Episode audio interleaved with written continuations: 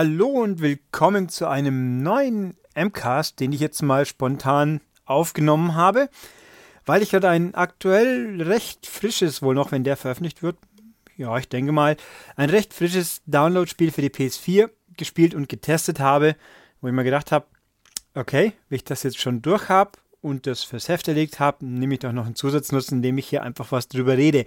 Es ist mal wieder etwas, was wahrscheinlich nicht allzu viele Leute so richtig interessieren wird, deswegen werden die Aufrufzahlen auf YouTube eher gering sein. Ich meine, ihr Leute, die hier das MP3-File abonniert habt, ihr kommt ja nicht drum rum. Mal gucken, wie lange ihr das hier anhört. Egal. Äh, um was für ein Spiel geht's? Das Ding heißt Kolat und ist von einem polnischen Publisher, Entwickler, der den schönen Namen Imagine.pro hat, also Imagine Pro, wie auch immer man das aussprechen mag. Die publishen eigentlich Sachen überwiegend, also Superhot jetzt auch die nächste Zeit mal, haben aber wohl auch äh, jetzt erstmals, ich weiß es nicht, ich müsste genauer nachschauen, hier was entwickelt. Es ist ein Walking Simulator, wie ich es nennen. Es wird anderweitig auch als Survival Horror bezeichnet, äh, könnte man vielleicht, aber letzten Endes ist es ein Walking Simulator, weil das Spiel spielerisch, was auch immer da vorhanden ist, exakt da hineinfällt. Was ist das Besondere an Kolat? Kolat, äh, keine Ahnung, ob ich es richtig ausspreche, ist ja offensichtlich ein russischer Name oder russischer Begriff. Wie auch immer. Ähm, das basiert das ist inspiriert von einer wahren Begebenheit. Darum, es geht nämlich äh, als Ansatzpunkt dieses Spiels ist der Diatlov Pass ähm, Incident, wie es so schön heißt. Moment, wie nennen sie es auf Deutsch? Das Unglück am Djatlov Pass. Äh, der ist benannt nach dem Anführer einer Gruppe von Skiwanderern, nenne ich es mal, die Ende der 50er Jahre 1959 vor fast genau, oh, stimmt, das Spiel kommt fast genau jubiläumsmäßig rauskam, äh, da auf einen des Nächtens auf einer Wanderung quasi verschollen und verstorben sind von neun Leute. Und es ist alles ein bisschen mysteriös gewesen, offensichtlich. Man weiß nicht genau, was, äh, man weiß bis heute nicht, was passiert ist. Nur, dass die sich quasi ihr in einem Zelt gelagert haben, das von innen an aufgeschnitten haben und geflüchtet sind ohne Schuhe. Und äh, teilweise haben sie innere Verletzung ohne äußere Gewalteinwirkung, aber es gibt keine weiteren Spuren. Und alles, also da gibt es Mysterium, Mysterium, es gibt diverse wilde Theorien, gab es wohl, dass es vielleicht äh, Yeti gewesen sein könnte oder Infrasounds, also irgendwelche Schallwellen, die manipuliert haben und dass das russische Militär äh, irgendwelche Experimente vertuscht hat, weil also es hat stattgefunden in den Uralbergen, in den Uralgebirge in äh, ja, Russland. Und ähm, ja, also das Spiel basiert darauf, man spielt jetzt nicht diese Charaktere, soweit man es nachvollziehen kann, aber es kommt aus diesem Zusammenhang raus. Äh, Entwickler, die Imagine Pro, das sind Polen, aber das Spiel ist eben dann in Russland angesiedelt. Gut, ähm, was macht man also? Was sonst, sonst Wichtiges zu sagen, ja, also es, auf dem PC gibt es schon, wichtig ist noch so gesehen, Sean Bean, der freundliche Schauspieler, Boromir zum Beispiel, oder Ned Stark, der spricht die Haupt, ja, Hauptrolle ist der falsche Ausdruck. Der ist der Erzähler und hat was mit der Handlung zu tun. Also den hört man am meisten im Spiel. Englisch natürlich. Untertitel sind auch Englisch. Ich nicht, sind sie Deutsch? Habe ich nicht nachgeschaut. Möglich. Müsste ich nachgucken. Jedenfalls, der ist äh, bei diesem Spiel also beteiligt und deswegen Prominenz. Yay. Aber faktisch tauchte so wenig auf. Das Spiel an sich ist ein Walking Simulator, in dem man einfach durch dieses verschneite russische, pardon, verschneite russische Gebirge rennt. Ja, oder läuft, besser gesagt. Ähm, also es ist in drei Kapitel aufgeteilt. Das dritte ist das Finale. Da sage ich nachher noch ein bisschen was zu, ohne allzu viel zu spoilern, eigentlich gar nichts. De, äh, Anfang ist irgendwie, da rennt man durch eine Kleinstadt, bin jetzt nicht mehr ganz sicher, ob die irgendeinen Zusammenhang mit dem Rest hat. Da, die ist eine verlassene, leere, ja, paar Gebäude, Zug, man rennt rum und dann fällt man, glaube ich, irgendwo nahe und dann geht man eigentlich ins richtige Spiel. Ähm, müsste ich fast nochmal ausprobieren. Und im richtigen Hauptteil, der zweite Akt, das ist das längste, da ist man eben in einem Bereich dieses Gebirges, wo offensichtlich das sich abgespielt hat und marschiert einfach drumrum und klappert die Umgebung ab. Ein Walking Simulator eben. Man ist im Endeffekt äh, ganz allein, fast. Also man trifft auf keine äh, menschliche oder tierische Seele, gar nichts, nada, null. Und ist dann am Anfang im Lager quasi, in einem Zeltlager und hat dann bei sich hat man nur äh, eine Taschenlampe, einen Kompass und eine Karte. Und auf dieser Karte, die man auf Knopfdruck an, genau, Kompass kann man auf Knopfdruck rausziehen, Taschenlampe kann man rausziehen und die Karte. Auf der Karte sieht man dann die Umgebung. Ähm, und links auf der Karte sind dann ein paar Koordinaten, Nord- und Ostkoordinaten und offensichtlich neun Stück, wenn man es genau nimmt. Der kluge Mensch kommt dann drauf, ja, da sollte man hingehen. Dann schaut man, wo auf der Karte es ungefähr ist. Man kann eine Markierung bewegen, aber nichts markieren. Einfach nur schauen, wo ist es ungefähr. Man sieht eingezeichnete Wege und dann sollte man da hingehen. Dann geht man da hin, dann passiert irgendwas, sage ich jetzt mal, ähm, und dann geht man weiter. Und wenn man alle neun durch hat, dann kann man quasi das Finale entern und dann ist das Spiel vorbei. Ja, es ist also ja, ein Walking Simulator. Hm. Ähm, in der Hinsicht und was soll ich noch dazu sagen? Also was mir äh, aufgestoßen ist, also ich sage es jetzt mal hier zusammenfassend, man kann spielen, man muss es nicht spielen, das trifft es am einfachsten. Ähm, es hat positive Punkte, es hat ein paar richtig doofe Punkte, finde ich. Äh, ich würde es gerne fast vergleichen mit Everybody's Gone to the Rapture in einigen Aspekten, weil es hat ebenfalls Probleme, meiner Meinung nach. Gun Home macht es ein bisschen besser, weil da die Geschichte auch passt.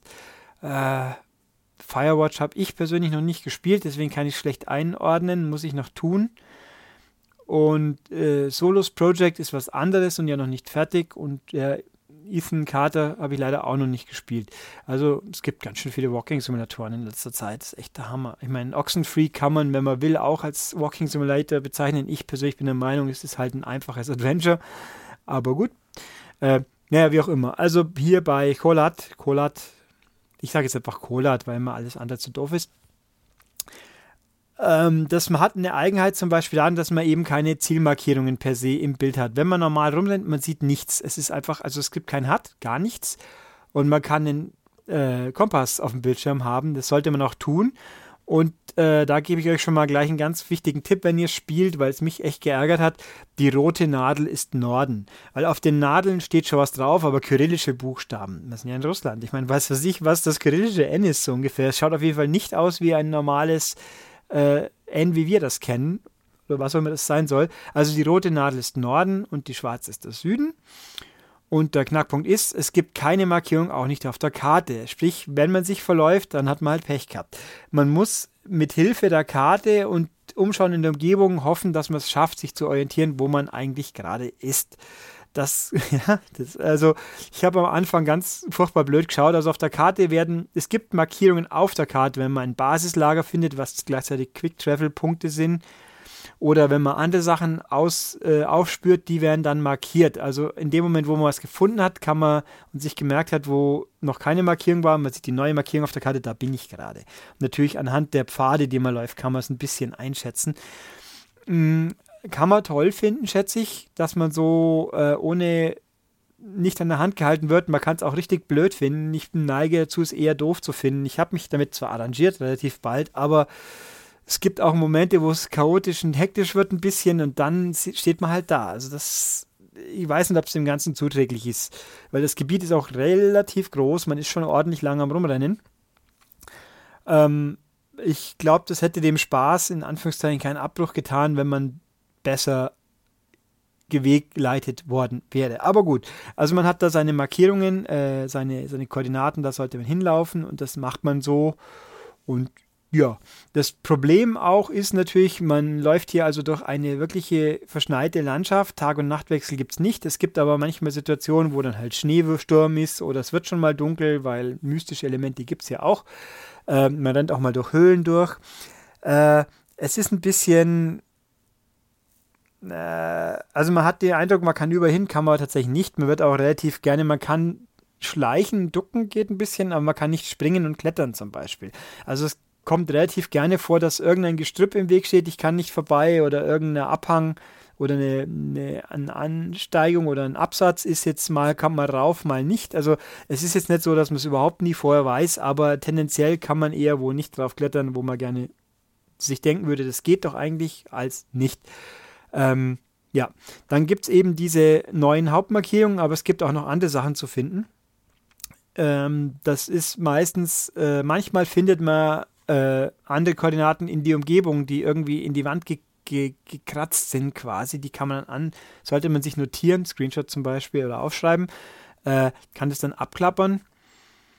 Äh, oder halt, äh, man hört was rascheln, Papier rascheln. Wenn man das hört, weiß man, in der Umgebung ist jetzt irgendwo ein, ein Blatt Papier oder ein Schriftstück, das man sammeln kann, weil man nämlich ein Notizbuch, ja, man stimmt, man hat auch einen Notizblock dabei, wo man eben Textdokumente sammelt, die ähm, einem die Story und die Hintergründe näher bringen. Da findet man manchmal Aufzeichnungen von dieser Wandersgruppe, die da verstorben ist, oder von, von dem Suchtrupp, der die gesucht hat, oder auch von irgendeinem seltsamen Institut für irgendwelche paranormalen Forschung oder ne, ganz so heißt es nicht, aber Fakt ist, die erforschen irgendwas Mystisches, äh, Aufzeichnungen von irgendjemand, Mm, so ganz schlau wird man nicht draus, sag ich mal. Wie viel es exakt zu sammeln gibt, das weiß ich nicht. Ich weiß nur, es gibt ein Ende und es gibt das True End, wo noch ein bisschen mehr äh, passiert, sage ich mal, wo noch mehr gesprochen wird. Das kriegt man nur, wenn man alles findet. Ich habe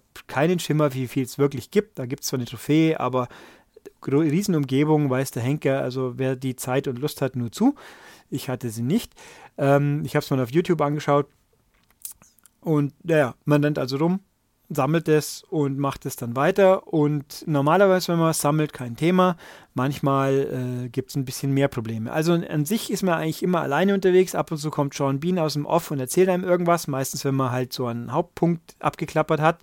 Aber an diesen Hauptpunkten gibt es auch gerne mal irgendwelche Bauwerke, nenne ich es jetzt mal. Also man sammelt, man landet in ein, zwei Gebäuden zum Beispiel, die da halt stehen oder äh, in einem Untergrundbunker, nenne ich ihn mal, oder in dem verlassenen Institut ist man unterwegs oder halt irgendwelchen äh, naturmystischen Bauten, Gewölben, Altaren und so, weil also da gibt es irgendwie in dem Bereich vom Ural gibt es wohl auch ein Naturvolk, weil aus deren Sprache heißt auch Kolat, das heißt so viel wie Tod. Moment, das sind die, wo steht's? Äh, die Mansi scheinbar, keine Ahnung. Ja, also jedenfalls, äh, was das genau ist, das weiß man jetzt so, da gibt es aber auch so, so quasi ähm, Tierop Tieraltare oder sowas. Da kann es dann vorkommen, wenn man es gesammelt hat, dass dann plötzlich so ein oranger Nebel aufzieht, orange Lichter und da dann halt mystische, irgend so ein mystisches Schattenwesen einem auf der Spur ist. Wenn das einen berührt, ist man sofort tot. Das kann auch sein, dass man so mal über Weg läuft, dann, dann sieht man so glühende Fußstapfen im Boden, dann sollte man aufpassen, dann spielt auch meistens die Kompassnadel verrückt. Und manchmal sieht man so äh, vor sich am Horizont in der Entfernung so ein so eine leuchtende Silhouette. Das ist dann irgendwie ein Hinweis, da sollte man hingehen.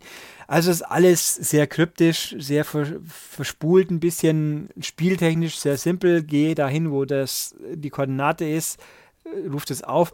Ähm, ärgerlich ist manchmal eben, wenn einem dann so eine Gefahrensituation auch heraufbeschworen wird, dass man dann halt eben äh, gucken muss, wo es geht's lang, wenn man zu langsam ist oder das irgendwas vor einem plötzlich auftaucht, dann wird man, ist man tot. Ich bin, es gibt eine Stelle da fällt man ein, zweimal, da tauchen im Boden plötzlich Speerfallen auf. Ja, mei, Pech, die sieht man vorher halt nicht.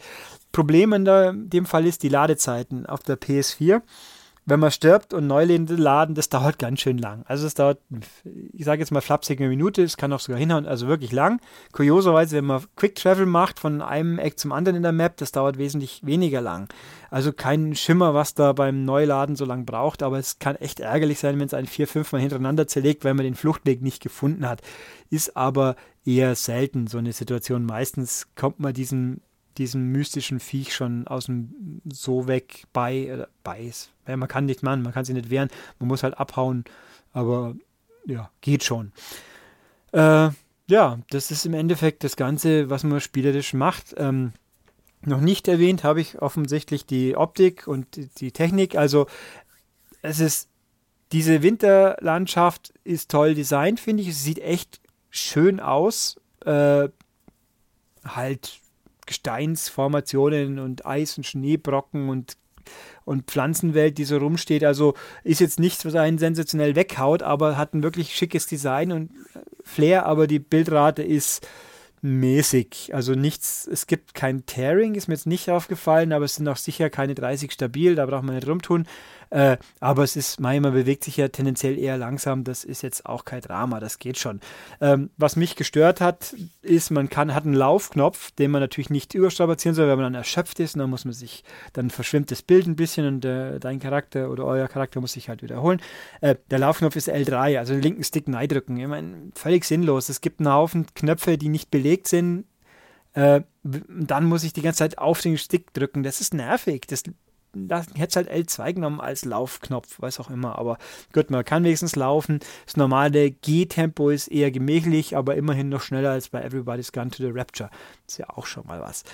Ähm, ja, das geht ganz okay so. Wie gesagt, orientieren ist so eine Geschichte. Äh, sterben kann man im Endeffekt nur bei dem Viech oder wenn man irgendwo runterfällt. Runterfallen passiert, kann passieren, muss nicht passieren, aber auch doof. Manchmal gibt es Brücken, über die man drüber gehen kann oder Abgründe, über die man springen kann, theoretisch, wenn man drüber läuft, aber auch nicht immer ganz zuverlässig. Also von mir fällt jetzt eine konkrete Brücke ein, von der einen Seite kommt man drüber, von der anderen nicht.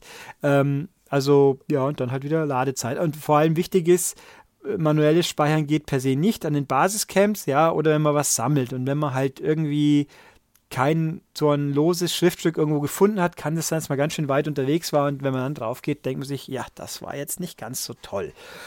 Ähm, ja, also Soundkulisse ist sehr ambient. Manchmal kommt ein bisschen Musik eingespielt. Die Soundeffekte sind ganz gut. Also ich habe auch verschiedentlich im Netz gelesen, wie fantastisch diese Sounddesign ist. Ich kann jetzt nur sagen, mir ist es nicht wesentlich aufgefallen, was also sicher eher ein gutes als ein schlechtes Zeichen ist.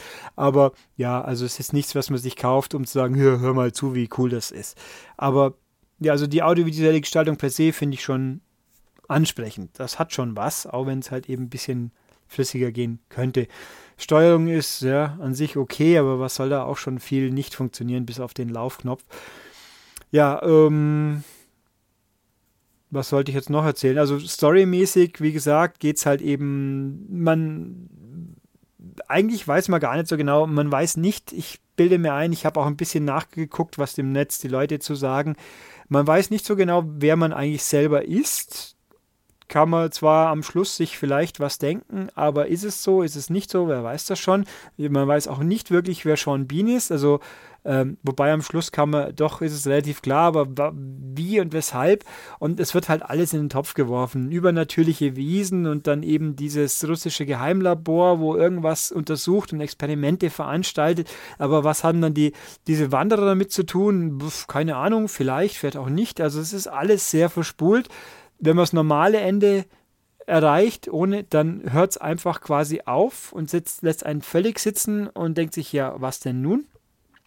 Hat man das True End, gibt es ein paar Texte mehr und dann denkt man sich, oh ja, und was jetzt bitte eigentlich wirklich? Also wer sich hier eine Story erwartet, die in irgendeiner Form vernünftig durcherzählt wird und äh, nachvollziehbar ist, ja, nö. Also ich fand ja die von Everybody's Gone to the Rapture schon nicht super prickelnd, aber die hat wenigstens einen Schluss, den man versteht. Ähm, aber das hier ist, hä, was? So, äh, das hilft auch nicht. Die Sachen, die man sammelt, sind eben Textdokumente, die sind teilweise sehr lang, schön klein, so Schreibmaschinenschrift, kann man schon hinzoomen. Manche werden vorgelesen. Also von, den, von dieser Skitour-Gruppe spricht ein Mädel die Texte. Sean Bean erzählt was noch irgendjemand.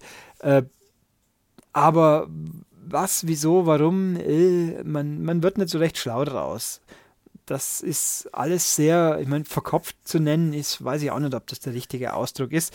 Aber also wer das Ding wegen der Story spielt, der, der hat Pech gehabt, ganz ehrlich. Also, achso, ich sollte noch so sagen, es kostet, glaube ich, lasst mich nicht lügen, ich, jetzt, wo ich hier den Podcast einspreche, habe ich, ist es noch nicht veröffentlicht. Ich hatte ja einen Testmuster. Ich glaube 20 Euro. Vielleicht auch nur 15. Egal was es kostet. Also billig ist es nicht. Das kann man guten Gewissens sagen. Äh, ja. Was, ja. Also wer auf Walking-Simulatoren steht und nicht genug davon kriegen kann, ist hier sicher, gibt Schlimmeres. Äh, wer ein vernünftiges Spiel will, gibt sicher Besseres. Wer irgendwas will, was ein bisschen ungewöhnlich ist, kann man machen. Ähm, Rätselgehalt exakt null, außer man, man sieht es als Rätsel an, dass man manchmal blöd dasteht und sagt, wie komme ich jetzt zum Henker zu dieser Koordinate, weil ich den Weg nicht so richtig erkenne, weil es doch sehr verschneite Fußpfade und so Zeug sind. Ähm, ich weiß nicht, also es dauert ungefähr, ich würde jetzt Pi mal Daumen, fünf Stunden ist kein schlechter Tipp. Wenn man halt primär aufs Ende spielt und nicht rumrennt und alles sammeln will, was so geht, dann dauert es sicher deutlich länger noch, weil ich habe einige Koordinaten aufgeschnappt, die ich noch nicht abgeklappert habe. Also die Reihenfolge, in denen man die Punkte absucht, ist jetzt, soweit ich es nachvollziehen kann, egal.